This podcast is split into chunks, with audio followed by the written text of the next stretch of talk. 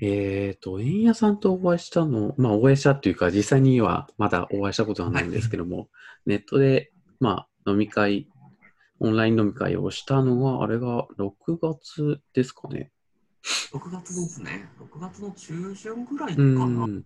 なんか頭がですねですね共通の友達と、まあ、飲み会、まあ、オンライン飲み会ちょっとやってみようっていう話になって、そこでお会いした感じですね。ですね。いやー、ぜひぜひ、なんか、いろいろお聞きしたいなと思います。いや、マジでこう、トレーニングカードを作られてる、ボードゲームを作られてるのは、本当に、こう、めっちゃ興味津々で、今日がめっちゃ楽しみでした。なるほど。はい。そう、びっくりしましたね。そう、その時の飲み会で、あの、そう、その時まではまだ、あの、こうやって配信をされてる方っていうのをご存あし知らなかったので、うんうんうん 聞いて、おこれは面白そう、面白そうなことになったぞって 思ってました。い いやー、嬉しいです。ありがとうございます。はい。じゃあ、ちょっと、あの、いつもやってるタイトルコールをサクッとやっちゃいたいなと思います。はい。はい。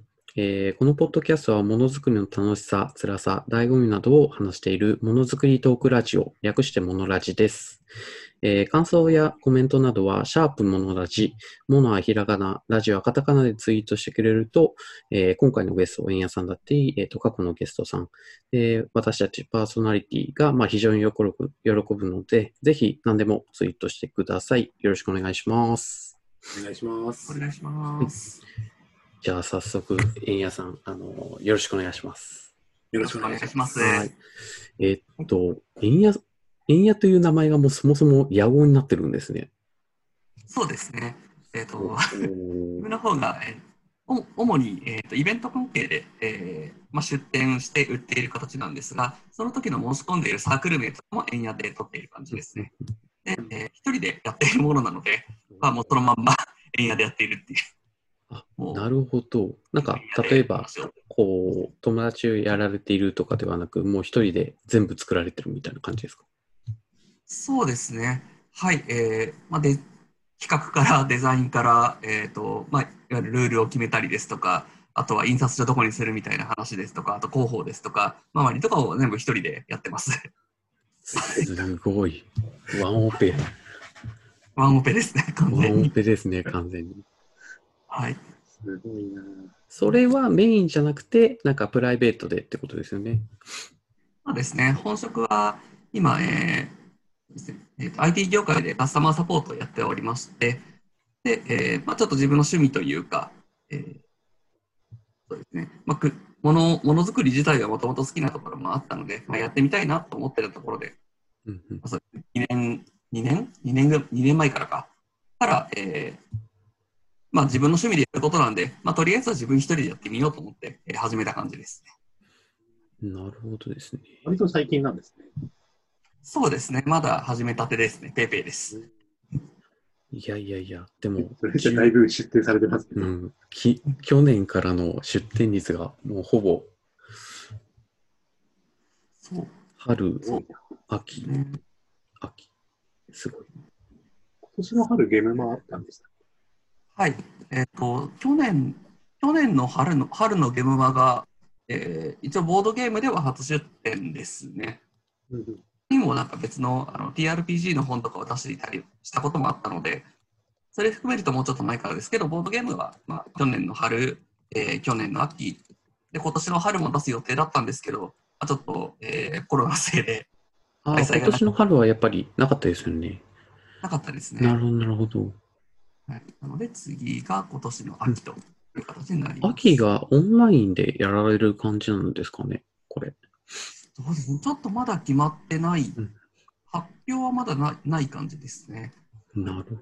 ボドゲボドゲオンラインって結構難しそうだな。ああ、でもそっか。そうですよね。春に開催できなかったから、そのその分、なんかつい最近、えーゲームマーケットオンラインみたいな感じで、オンラインで開催もしてしていたんですが、ちょっとそこはまだ、そうんオンライン環境の方が間に合わなかったんで、ちょっと参加はしてないんですが、はいうんそんなこともあります。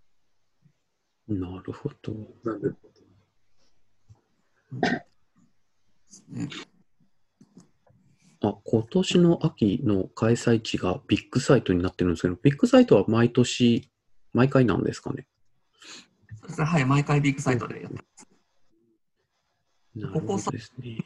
数年でものすごい勢いで来場者数が増えてきてて、えー今まで1日開催だったのが2日開催になったりとか、あのなるほどな。んだろう場所がもうちょっと狭かったのが 一気に広くなったりとか、そういうのに、おーもう完全に技術書店と似たような動き技ですね術書店と一。緒だね。うん。はいなるほど。いやー、もうこのコロナの影響で、まあ、どうなるのかが、すごく心配ですね。そうですね、どうしてもやっぱり対面が一番面白いものなので、ボードゲームうんまさしく。アナログだから、なおさらその実物を触って、まあいろいろこう、ちょこっと試しプレイして、そうすることで、なんかこう、楽しむ、また楽しめるっていうか、難しいですねオンラインははい、大事ですよね。去年の秋が2日間でだいたい3万人ぐらい来場者増え数がてるなすごいなすごい増えてます、今。ぁ。2000なんか一回だけ行ったことがあるんですよね。いや、全然規模が今違ってるんだろうな。そうですね、もう4年、5年前とかと比べると、全然違いますね。まあそもそもなんか、うんあ、本当ですか？浅草の方で会ってたんですね。最初の頃は確か浅草で、自分はちょっとその頃には行ってなかったんですけど、最初浅草でちっちゃく始めて、でそこからどんどん広がってきて、人が降ってきて、うんいろんな会場を渡り歩いて、えー最終的に内今藤区民会館。ないからね区民会館でやられてたんだ。今今となってはもう東京だけじゃなくて大阪とかでもやってたりしますし、ね、あれ、大阪でもありましたっけ？へえ。なんかそうですね。去年だと3月にインデックス。で東京だけじゃもうなくなってるのか。かなり今広がってきている感じです。ね。いや、もうそもそもなんか会社のこうサークルとして、ボードゲー部みたいな、ボードゲボードゲーサークルが、なんか結構作られてるような、そうですね。そんな結構いろんなうん。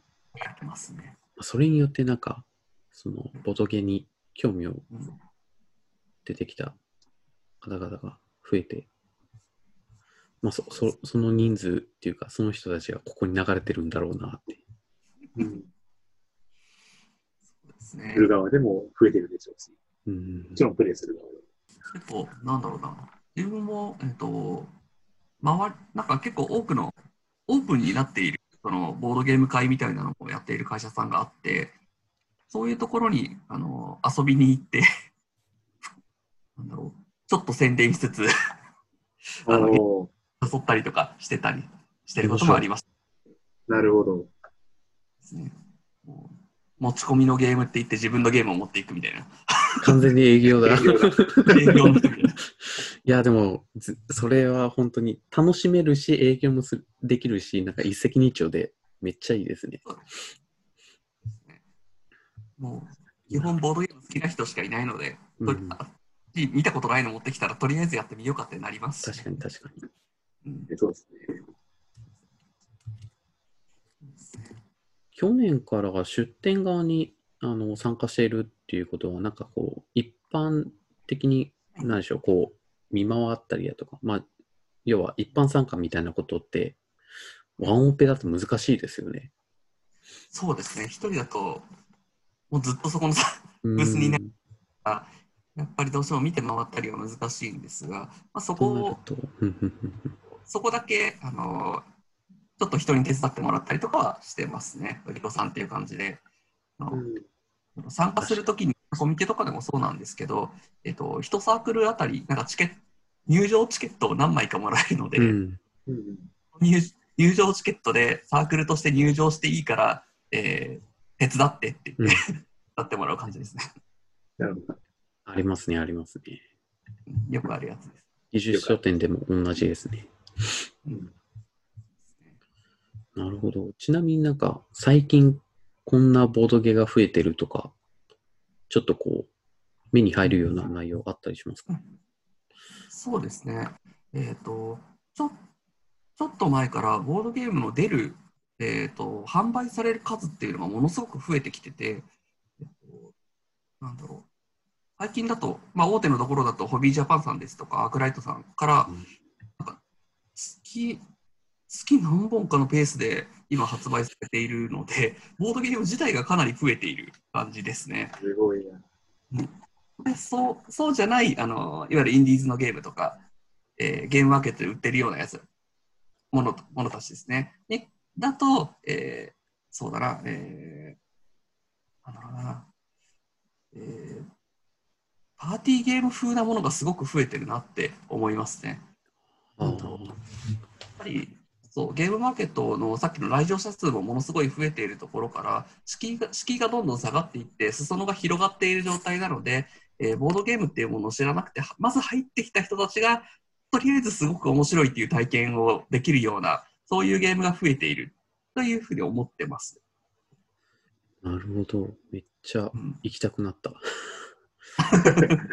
めっちゃ行きたくなった。多分僕が1回だけ参加したのが2、3年前とかだから、もう全然はい違ってるんでしょうね。そうなると。そうですね。最近、そうだな。最近、去年とか今年とかであって、すごく、あのーあなんか印象的だったのが、えっ、と、飛び跳ねて踊るボードゲーム。それはボードゲームなのかな。えっと、えっと、もともとそのインディーズで出していいたんですけど、えっと、結構売れたので、あの、企業さんがついて、えーパッケージ新しくして、えーなん今だったらハンズとかに売ってるようなやつですね。うんえ、ハンズでうま売られてるんですか？っていうのもあります。あ、自分のではないですけど。はい。というのもあります。今、旧ハンズとかでもすごくボードゲームのコーナー広くなっていて、結構あるナヌ？初めて聞きましたここ最近だったら確か2、3日前、2、3日前、もうちょっと前から、から、えっと、ハンズの新宿店かなんかでボードゲームの特設店、特設会場を作ってやってますね。えー、知らなかった今の時期特に家にこもるとなると、ゲームマーケット出張所みたいなのも作ったりとかしていた、しているような感じですね。なるほど。本当だ。ググったら出てくる。すごい売られてる。有名どころからすごいなんか、うんインティーなところまで出されてますね。数がめちゃめちゃ多くて選ぶの大変ですよね。選ぶのというか、ですね。どんなのが、どんなのがあるのかまずわかんないっていう。うん。ちなみにちょっと全然わかんないから聞いちゃうんですけども、ボードゲームのその分類の中にカーその、まあ、カード類があるとして、トレーディングカードっていうのは入ってきたりするんですかね？トレーディングカードゲームはすごく微妙なところなんですが、微妙ですよね。はい。ボードゲームっていうジャンルで考えると、トレーディングカードゲームはちょっと違うかなと思います。ただ、アナログゲームのジャンルで言うと、なんかその中にはいるので、あなるほど。アナログゲームっていうものがあって、その中にボードゲームがあって、カードゲームがあってみたいな、そういう感じかな。で、カードゲームの中で中でもトレーディングカードゲームだったら、ボードゲームっては、なんかちょっと違和感があるんですけど、それ単品で完結しているもの、えっ、と、別に追加のパックとかも発売されないし、そのえっ、と、カカードがものすごくたくさん入ってて、その中の組み合わせで、えー遊ぶようなゲームだったら、ボードゲームに入っていたりしますね。ああ、なるほどですね。もしあのカード上のものを使うってだけでもあれか。もしご存知ならばなんですけど、あのドミニオンっていうゲームがありまして、あ、ドミニもありますね。はい。はい、あれはもうもうカードしか使う、ほぼほぼカードしか使わないっていうか、あ、あれってトレーディングカードでなんか、あの、追加で出てくるはい。ではなくて、もう、あもう一つで完結してるものなんですかね？そうです。ね、あれは一つで完結してます。えー、なるほど。ちょっと追,、えー、と追加パックみたいな感じで、なんか同じぐらいのサイズのでっかいのが、あのいくつか発売されていたりもするんですけど、まあ、それ、うん、それ全然使わなくてもいいし、別に大会とかあるわけでもうん。とかではあるうんうんけど、はい、わけでもないので、まあ、トレトレーディングカードゲームではないですね。知らなかった。ドミニオンもトレーディングカードで続編が出ているもんだと思ってた。うんあれはもう単体で全て完結しているので、トレーディングしないですね。ふんふんふんふん。それが必要がない。トレードしちゃうとちょっと多分、ゲームが崩れちゃうと思そうですね。枚数が変わってきちゃうって。う。うん。まあ、それこそマジック・ザ・ギャザリングとかは、多分ボードゲームとはちょっと違うっていう感じですね。そうですね。ちょっと違う感じですね。まあ、まあ、とはいえ、そこの、そこをなんか細分化することに何か意味があるのかなって言われると、そうって思いますね。うんそうですね。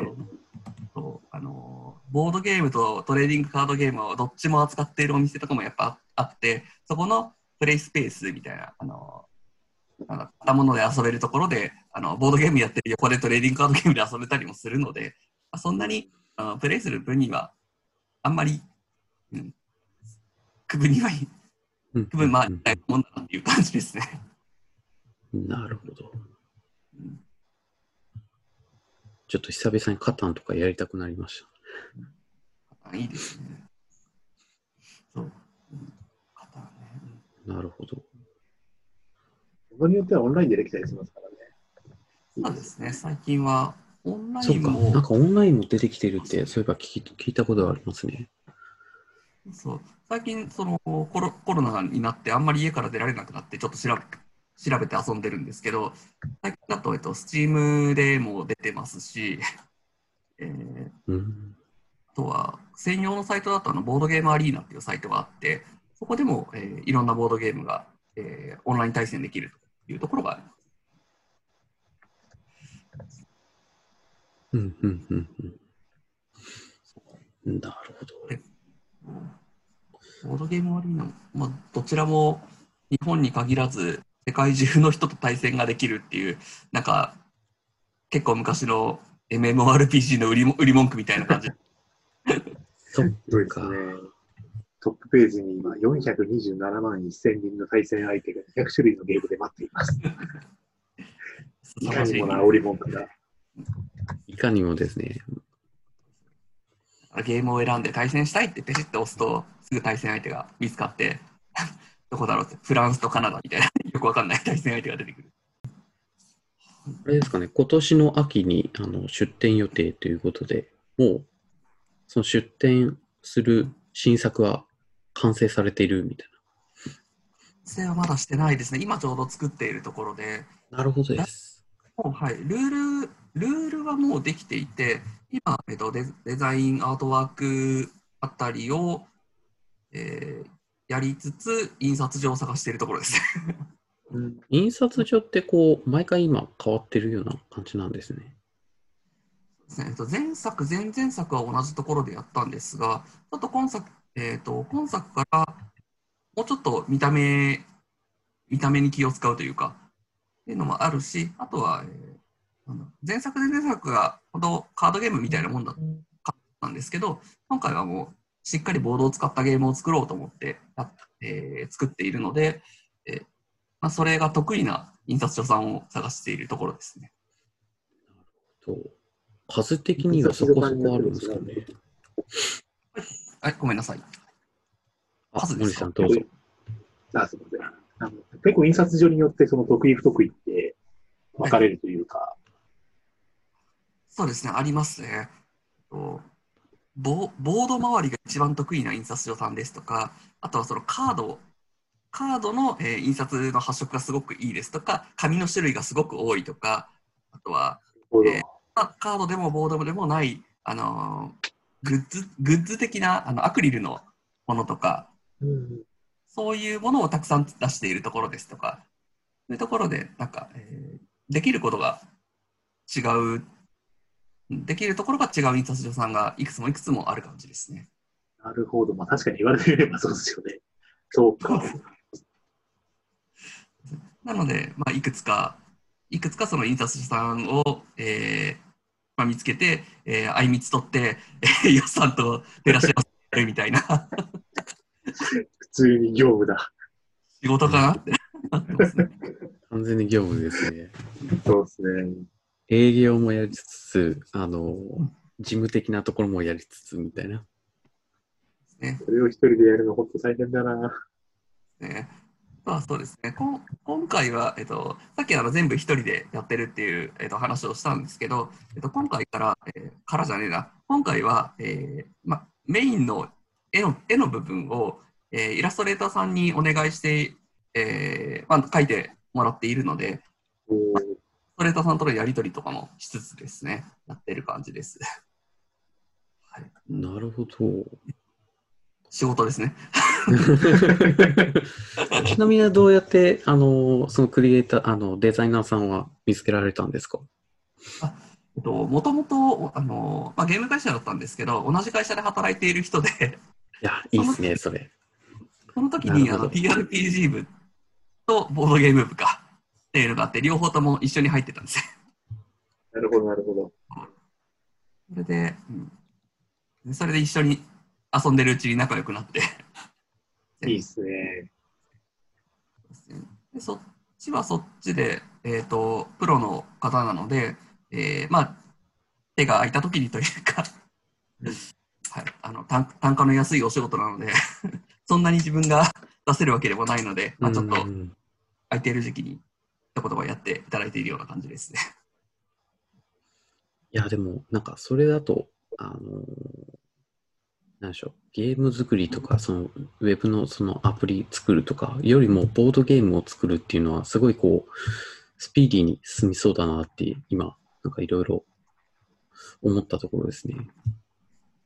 絵を描く人と、ボードのそのルールを考える人、まあ、あとは、印刷所と、まあ、どこのイベントでどう売るかですよね。そうですね。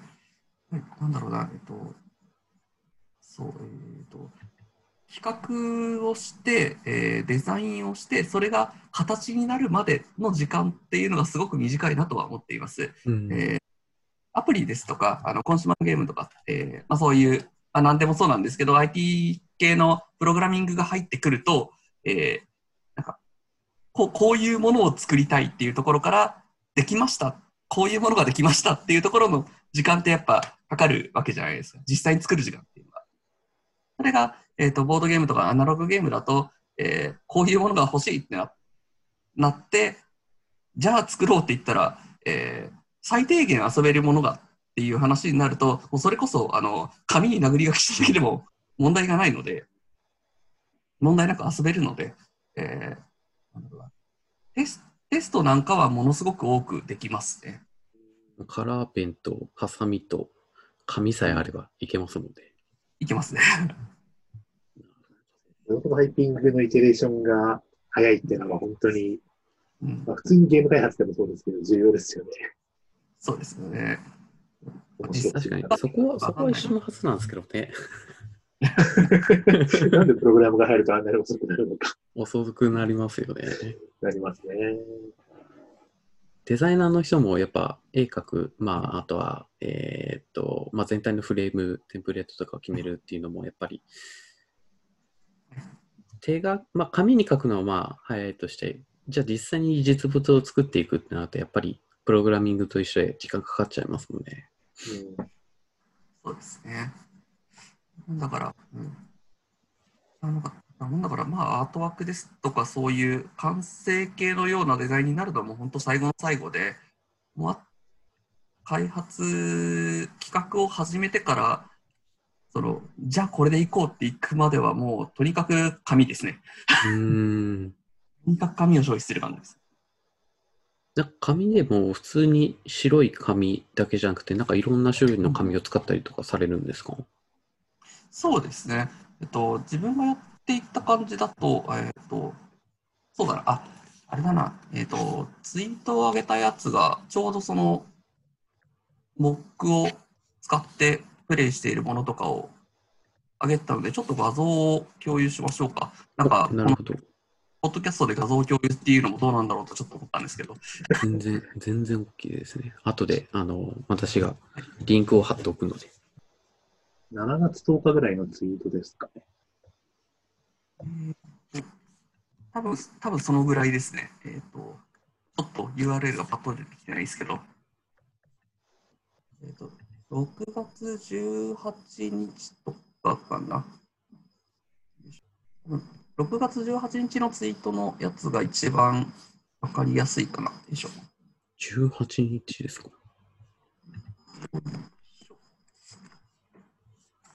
あこれ今一緒ですか。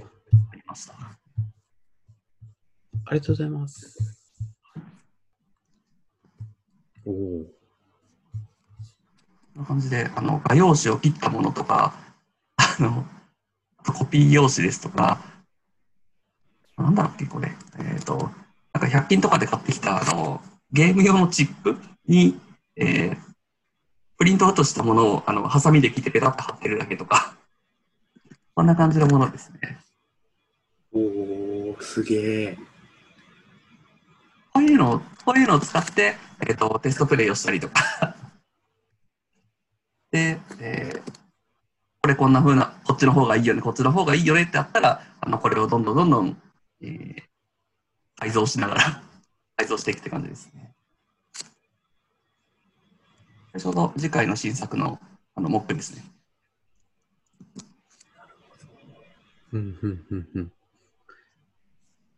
ちゃんと紙の上か、紙をなんかクリアファイルっぽいのにこう入れて、ぐちゃぐちゃにならないようにと。まあ、結局ココインみたいなやつを動かすから、まあ、紙の上だと、何でしょうちゃってなっちゃうんで。そうですね、そうですはいね。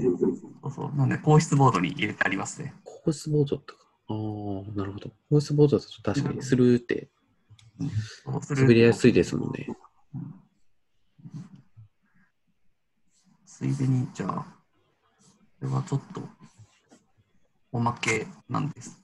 おまけというか、ついでなんですけど、ちょっと今、ファイルを一つ共有しようとしているんですが、えっ、ー、と、これも全然、あった。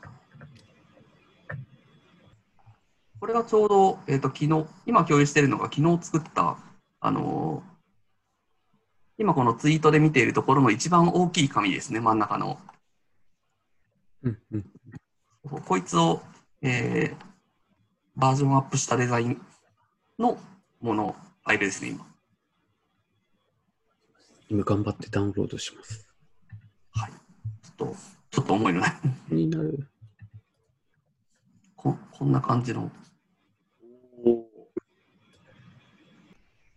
お水管ゲームみたいな。違う？関係ないのか。感じのメインボードを作ってやろうとしている。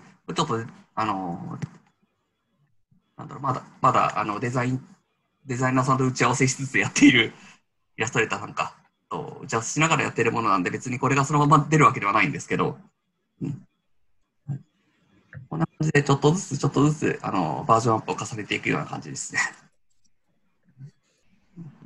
ちょっと私がダウンロードで遅いみたいなので。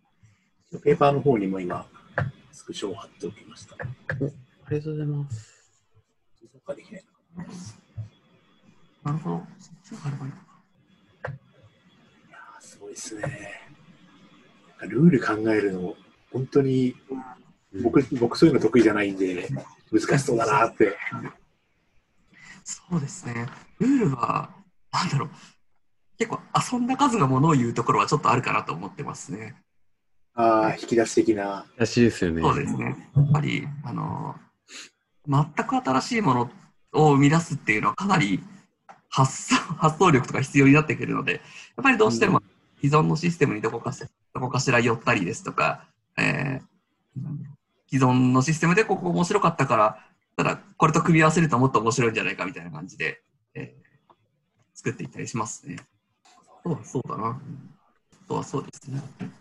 作るところだと、一番最初に、なんだろう、これやりたいって思って、それを実現するためにはどんなのが必要だろうっていうのを考えていくような作り方を自分はしている感じですね。うん。そうですね、今回だと、あの、さっきの、えー、とツイートの方の画像のところで、なんか折折り紙じゃねえや、えっ、と、厚厚画に、えー、と色が色画用紙がいくつか立ってたと思うんですけど、あれ、拍手なんですね。えっと、一人一人の盤面をこう隠して、その中でやる感じなんです。それで、えっと、自分の、えっと、今回の行動みたいなものを決めて、で、みんなで一斉にバッて取って、えー比べ合って、えー同じところに行ってたら、なんかいいことが起きたり、悪いことが起きたりとか、ほうほうほうに他の人がいないところにうまくいけたみたいな。感想とか、そういう、その、バッて広げて、その結果を見たとき、見たとき、見るまでとかが、えーすごく、えー一番楽しいポイントかなと思って、それが面白いように作るためには、じゃあどうすればいいかなっていうので、いろいろルールを考えていったよ。なるほど。感じですね。なんかパリマリオパーティーで似たようなシーンがあったような気がするんですよね。マリオパーティー？マリオパーティー結構好きで、なんかあのミニゲーム集とか。で、あとミニゲームは結局そのマスに止まったら、えっ、とミニゲームに発生して、あのはいそのフローに行くと思うんですけど、その手前って、その、何でしょう、すごすごろく上のその各マスに進んでいくっていう、まあアクションだと思うんですよね。まあ、そこでなんか似たようなうんミニ、ミニゲーム、また別の要素が、どっかの、えっ、と、マリオカート、あ、マリオパーティーでなんかあったような、なかったような。ああれもうめちゃめちゃ数多いから。数が多いからもう全然思い出せないんですよね。いや、面白いですね。なるほど。その、この状態からさらに、じゃあ、えっ、と、完成品に持っていくときによく使うツールとかってあったりするんですか？もうそのまま、もう、じゃあ、紙で作っていくとか。なんかどう、どういうふうに出来上がっていくのか、全然こあう、わかんないですよね。なるほど。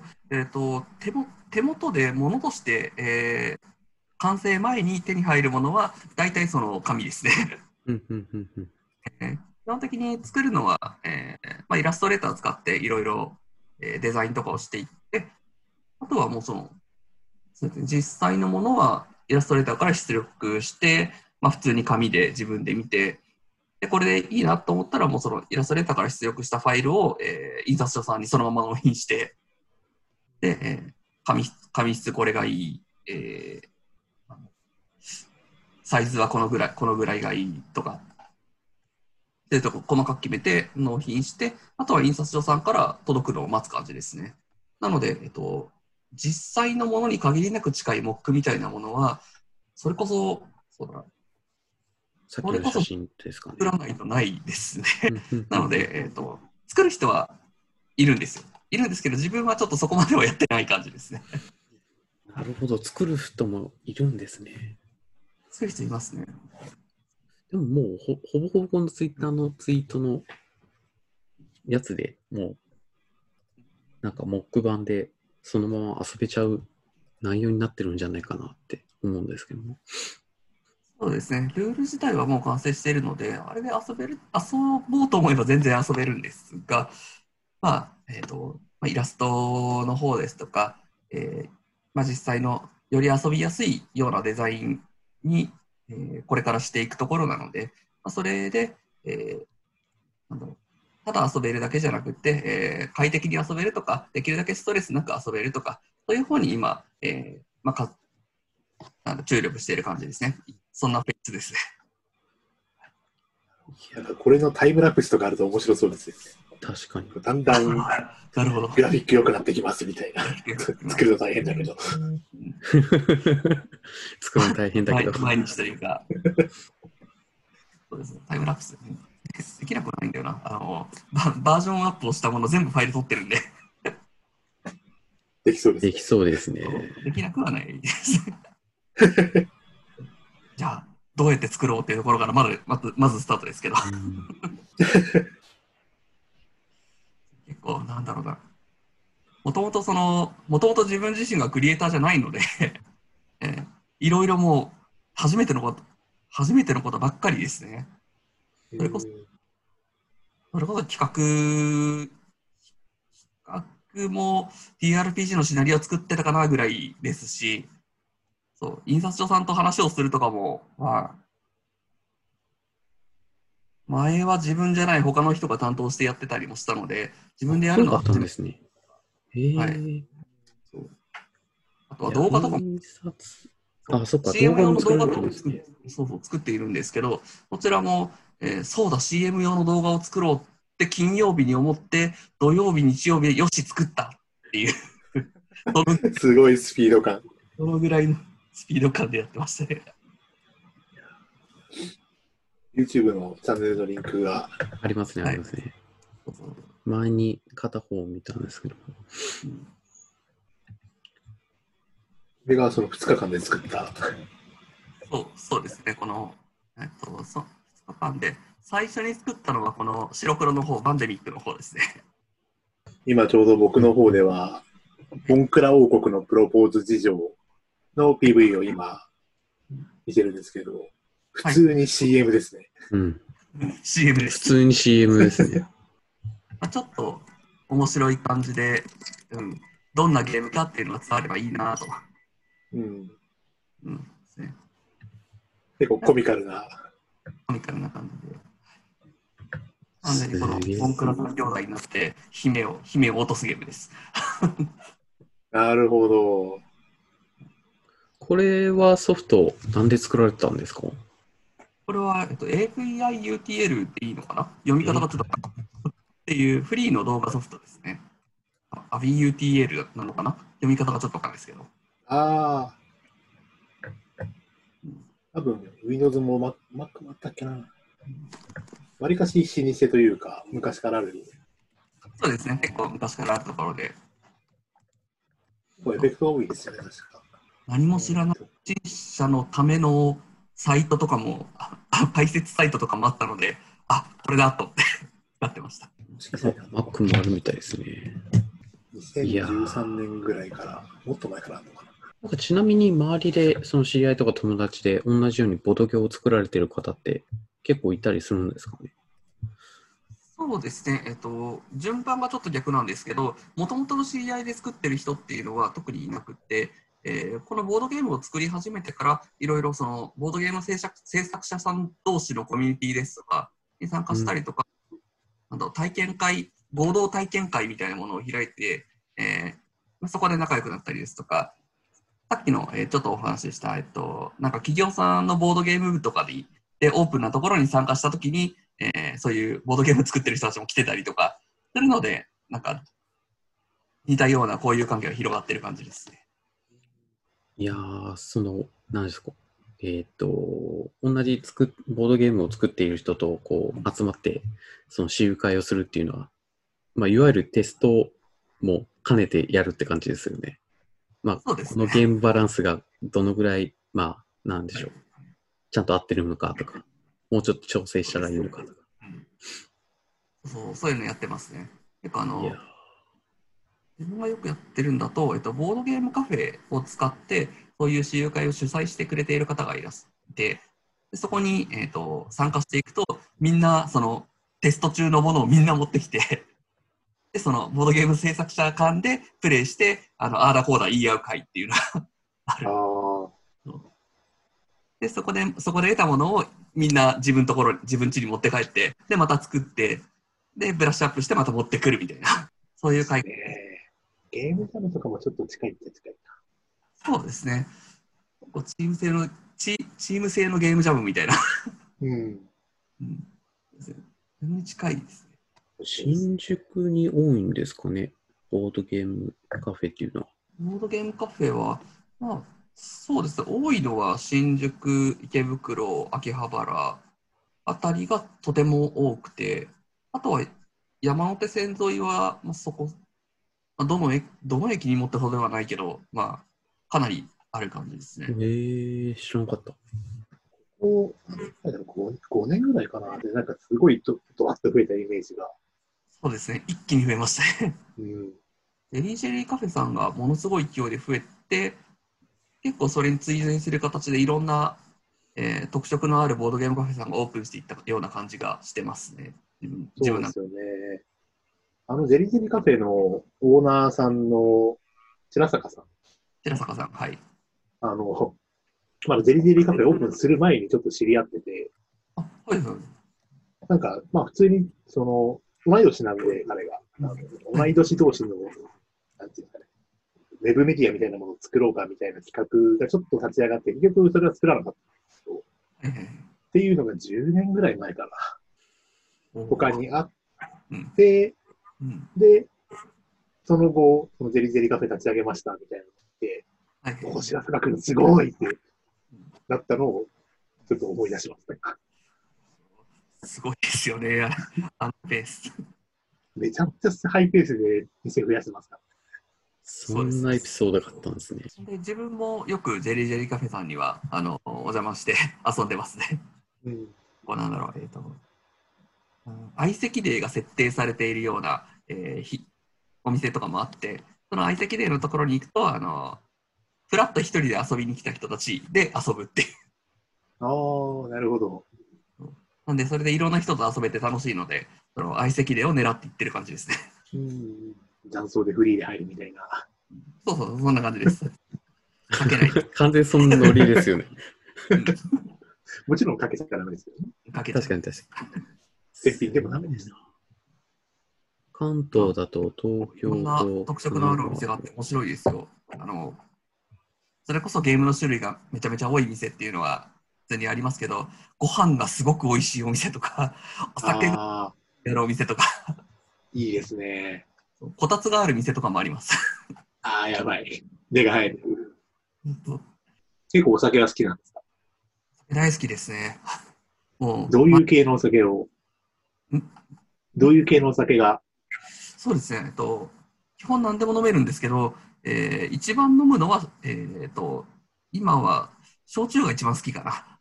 うんですね。あとはもう、ビールだったらなんか無限に飲めますぐらいの感じの。いいですね。行きたいですね。ぜひ、僕もビール好きなんで。いいですね。最近ちょっと、あの、エエールビールの魅力に目覚め始めてきてるところですね。ああ、いいですね。着実におっさんの道を。いやー、ちょっとコロナがまた結構増えてきたから、なかなかまた飲みに行けなくなってますもんね。そうなんですよね。もう、いつ収束収束するのか。まあ、収束する、収束するっていう、もう期待を持っちゃいけないのかなとかちょっと思ったりもう、うん、それこそ言われてるような、あのコロナと付き合いながら生活していくみたいな、ウィズコロナの。水と、うん、かなと思うんですけど、うんアナログゲームどうすればいいんだろうって すごい思ってうます。んそうですよね。対面じゃなきゃできないものいっぱいありますからね。その辺はそうですね。ソフトウェア開発の方がすごいスムーディーにいきますよね。そうですね、結構今もあのもうお客さん来なくて閉店しているようなボードゲームカフェもいくつかあったりしてい、やー、悲しいですね。楽しい感じになってきてるので、ぜひね、どう、何かしらで、そうん、実際にそのボードゲームカフェとかにも行かなくても、そこに、そのボードゲームカフェを通じて、なんかいろんなゲームができるですとか、あの遠方でも、なうん、なんかちょっと別の手段でも生き残っていけるような道があればいいなと思ってますね。それと似たような話が、あの、ライブハウスも似たような状況になってるみたいですので、あですね。あっちの方がもっと、こう、結構やっぱ、えっ、と、密集されてる状態、さらにこう、地下とかがやっぱあったりするので、なおさら感染率が高まるからもううん一向にできないというので、換気が難しくて。うん、で、まあそうそう、声が出るものが多いし。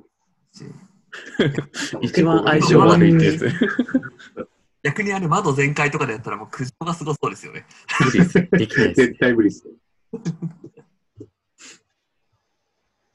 だから野外ライブがギリギリできるぐらいだから、まあでもそれだと結局、ライブハウスの箱と呼ばれる各経営者のの人たちはもう、そんな全然関係ないから、うん。もうどうどうしようみたいな。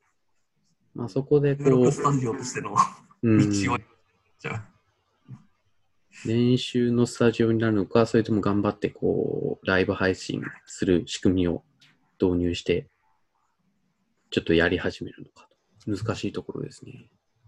求められているものも全く変わってくるので、これからまた初期投資して、候補して、うんあのお客さん、新しいお客さんを探していってってなると、うんそもそそんだけの体力がないところっていうのはやっぱ多いでしょうしね。うんうんうんでまあなんか、いざ本当に沈静化したときに、その投資が無駄になっちゃう可能性もゼロじゃないんで、なかなかそこに踏み切るのができるかっていうと、またちょっと難しい話もあったりして。無駄になることはないと思うんですけどね、どうしても、やっぱ、えっ、と、どうしてもそこに来れない、来たいけど来れない人っていうのは、どんな、どんな時期でも、あの、一定数はいるので、そこ向けに、ファンは絶対活かせると思うんですけど、じゃあそれが、あの、かけ、かけたコストに見合うものなのかって言われると、ううん、ん そうですね。難しいですね。ねいやもう各席にペッパーくん、ペペッパーくんを置いて、あの、ペッパーくんからこう、なんでしょう。うんあそこのディスプレイでこう会話するみたいな。ペッパーくん、あれカメラついてんのかな？あ、そうです、そうです。ペッパーくん、そういえばカメラついてたっけなって今、さっきこう、思ったんですけど、カメラついてないっぽいですね。あ、いや、ついてるのかあ。受けられるんだよ。うん。ペッパーくんではないけど、えっと、デパートとかでそういうのをやってるとこありますね。うん。うんそうあの、ロボットみたいな、あの、タイタイヤのついてる、こう、なんだウェブカメラ付きの、なんか板みたいなのがあって、それを、あの、えーお店の人が連れ回して、あの、お店の中をずっと案内して、この商品どうですかって言ったりとか、何か見に行きたい、連れて行ったりですとか。で、それを家から、えー見たり操作したりするっていうのをやってるところがあるっていうのは、結構、なんだろう、半年ぐらい前に見たかな、確か。うんガイアの焼きかなんかで見た気がするなんかあった気がしますね。な。最近注目しているもの。このサイトは、なんかのツールですか？あはい、えっと、これ、これ、あの、ボードゲーム、アナログゲームの方は全く関係ない本職の方なんですけど、あ、なるほど、なるほど。カスタマーサポートの方で、あの、めっちゃ気になってるところがあるなっていうのをちょっと書いていたんですけど、ああ、なのるほど。これ、あの、えっと、えーまあ、おいわゆるお問い合わせ対応をする、している中で、えーお客さんからのお問い合わせに対して、まあ、メールで返信するみたいなのが今、えっとまあ、最も主流であるものなんですけど、そこで、うんえっとお客さんの、まあ、えーなんだろうな、ユーザー ID みたいなものとかってあ取れるわけじゃないですか。で、それを、えっとゲーム、ゲームですですとか、まあえっと会社側で持っているその情報と、えーまあ、そのユーザー ID を起点として組み合わせて、えーどんな感じでプレイしている人、どんな感じで購入している人が、どんな感じの問い合わせをしてきてで、どんな温度感でみたいなのを、えーそうですね。あのく組み組み合わせて、えー、と自動的に集計してあの、こんな傾向がありますみたいなのを出してくれるようなツールを作っている会社があるんですね。うーん。なので、分析分析した結果をビジュアライズして、その内容を、まあ、レポーティングしてくれるってことですよね。そうですね。うんでこれを、あのそのいわゆるえーお問い合わせ対応用のメーラーの中に組み込まれているものなので、導入も楽だし、楽そうだし、すごく、うん、すごく低コストでいけるんじゃないかと思ちょっと思ってる興味がかなりあるところですね。うんうんうんうんハムザップの子会社が作ってる感じなんですね。えー CX プラスなんで、えっ、と、サイバーエージェントグループの会社ですね。本当だ。これが、これ、なんだろうね、えっとどうい、うんこれを入れてちゃんと分析できると、えっと、CS が、えーコストセンターとしてだけではなく、あのプロフィットとして見られるような、そんな、そそんな未来が来るんじゃないかとうーん。期待してますね。うんカスタマーサポートだから、なんか QA っぽいことはやんないですもんね。そのお客さんから問い合わせ来た内容をうんそのまま、うんまあ、えっ、と、そこに関わっている、まあ、部署なり、えっ、と、そのチームなりに、まあ、うん連絡するというか。そうですね、QA はやらないですね。まあ、自分であの実際にお客さんがい何言ってんだろうっていうのは実際にプレイしてみて、えー再現するじゃんとかしないじゃんとかそういう話とかは、まあ、やったりしますね。あとはまあ一応確認はされるってことなんですね。確認はもちろんします。あとはそのお客さんが何か言ってきたら、その、えーなんだろうな、実際にそのお客さんのプレイログですとか、あの、データベースの中に残っている情報とかを見て、あー実際どうだったんだろうっていうのを調べて、えーで、えっ、と、事前にもらっている仕様と、仕様だとこういう動きのはずなんだけど、実際見るとこんな動きしてるんだけど、これおかしくないっつって投げたりとか。あのい、や、もうそれまさしく QA の動きなんですけど。まさしく QA の動きですね。いや、すごい。まあ、ユーユーザー系の QA はやるかな。なるほど、なるほど。確かに確かに。ですね。はい。開発サイドの QA と、なんか、お客さん向けの QA っていうのは、確かに。別にいる感じですね。ほうほうほう。いや、実は私、あの、QA エンジニアとして、ちょっとお仕事させてもらっている会社さんがあったりとかするんで、すごく気になってたんですよね。なんか、どこまでされるのかなとか思ってて。あなるほど、なるほど。そうですね。えっと、まあ自分のところだと、えっと、その、いわゆるいわゆる管理管理画面って呼ばれる、あの、うんお客さんの見れるところですね。に関しては、本当、実際にお客さんのメールを受けるオペレーターレベルでももうそこを見ることができて、で、えーそれを見て返信をするっていうところまでが CS ですね。ちゃんちゃんと調べて返信する。で、えっ、と、プロジェクトの方にこれおかしくないってあげるときも、それでちゃんと、えっ、と、証証拠を取ってというか、事実を確認してから、うんえー投げるですとか、そういったところまではやる感じですね。いや理想のカスタマーサポートだなっていうこの。なるほど。う MCS はそんな感えっ、と、そうですね。MCS は結構そんな感じのところは多い印象ですね。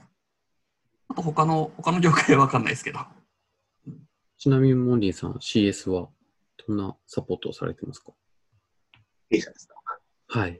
A 社は基本メールに対して返信するだけです。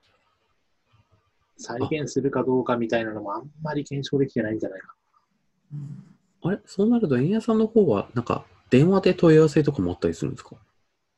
電話はないですね。あないですよね。ああ、基本メールってことですよね。そうですね。うちは今、えっと、メールとチャットボットを入れてますね。チャットボットか。なるほど。ああ、最近増えてますもんね。うん、うん、うんうん。なるほどです。な。その場合はちょっとあのプレイするのがお子さんなので、はいはい。なかなかその、実際にメールを打てる人から問い合わせが来ないっていう。そうですね。難しい親が親御さんの方からってことですもんね。そうですね。なんで、しれっとクラッシュして、また一から起動してみたいなうん。感じのケースが実は多いんじゃないかなっていうのは、まあ、そこまでちょっと手も回ってなくて、うんクラシリティクスとかも入れられてないんで、これから頑張っていきます。大変なところだ。だからってとこですね。ゲー。ムの数が多いんでね、ざっと話してきて、ちょうど1時間ぐらいになってきた感じですね。そうですねその他で行くと、そっか、あのー。ゲー。ムマー。ケットが、まあ、秋予定してるけども、開催するかどうかわかんないですよね。そうなんですね。わかんなせい宣伝の話に持っていこうかなと思ったんですけども、あなるほど。はい。えっと、難しいですもんね。そうですね。えっと、宣伝で言うと、えっと、ゲームマーケット以外でも、えーまあ、イベント、イベントごとは多分ゲームマーケットがなかったらいろんなとこはやらないとは思うんですが、えっと、自分、エイヤの名前で、えっと、ブース、ブースにも出店していたりですとか、あとは、えっと、ゲームマーケットの公式サイトで、えーこういう、えっと、通販も請け負ってくれる、くれていて、そこでも、えっと、商品を出店しているので、と、よければ、えーおそらく、えっと、URL を貼っていただけているものと思うので、はい、あります、そちらの方あります。いけるとすごくありがたいです。はい。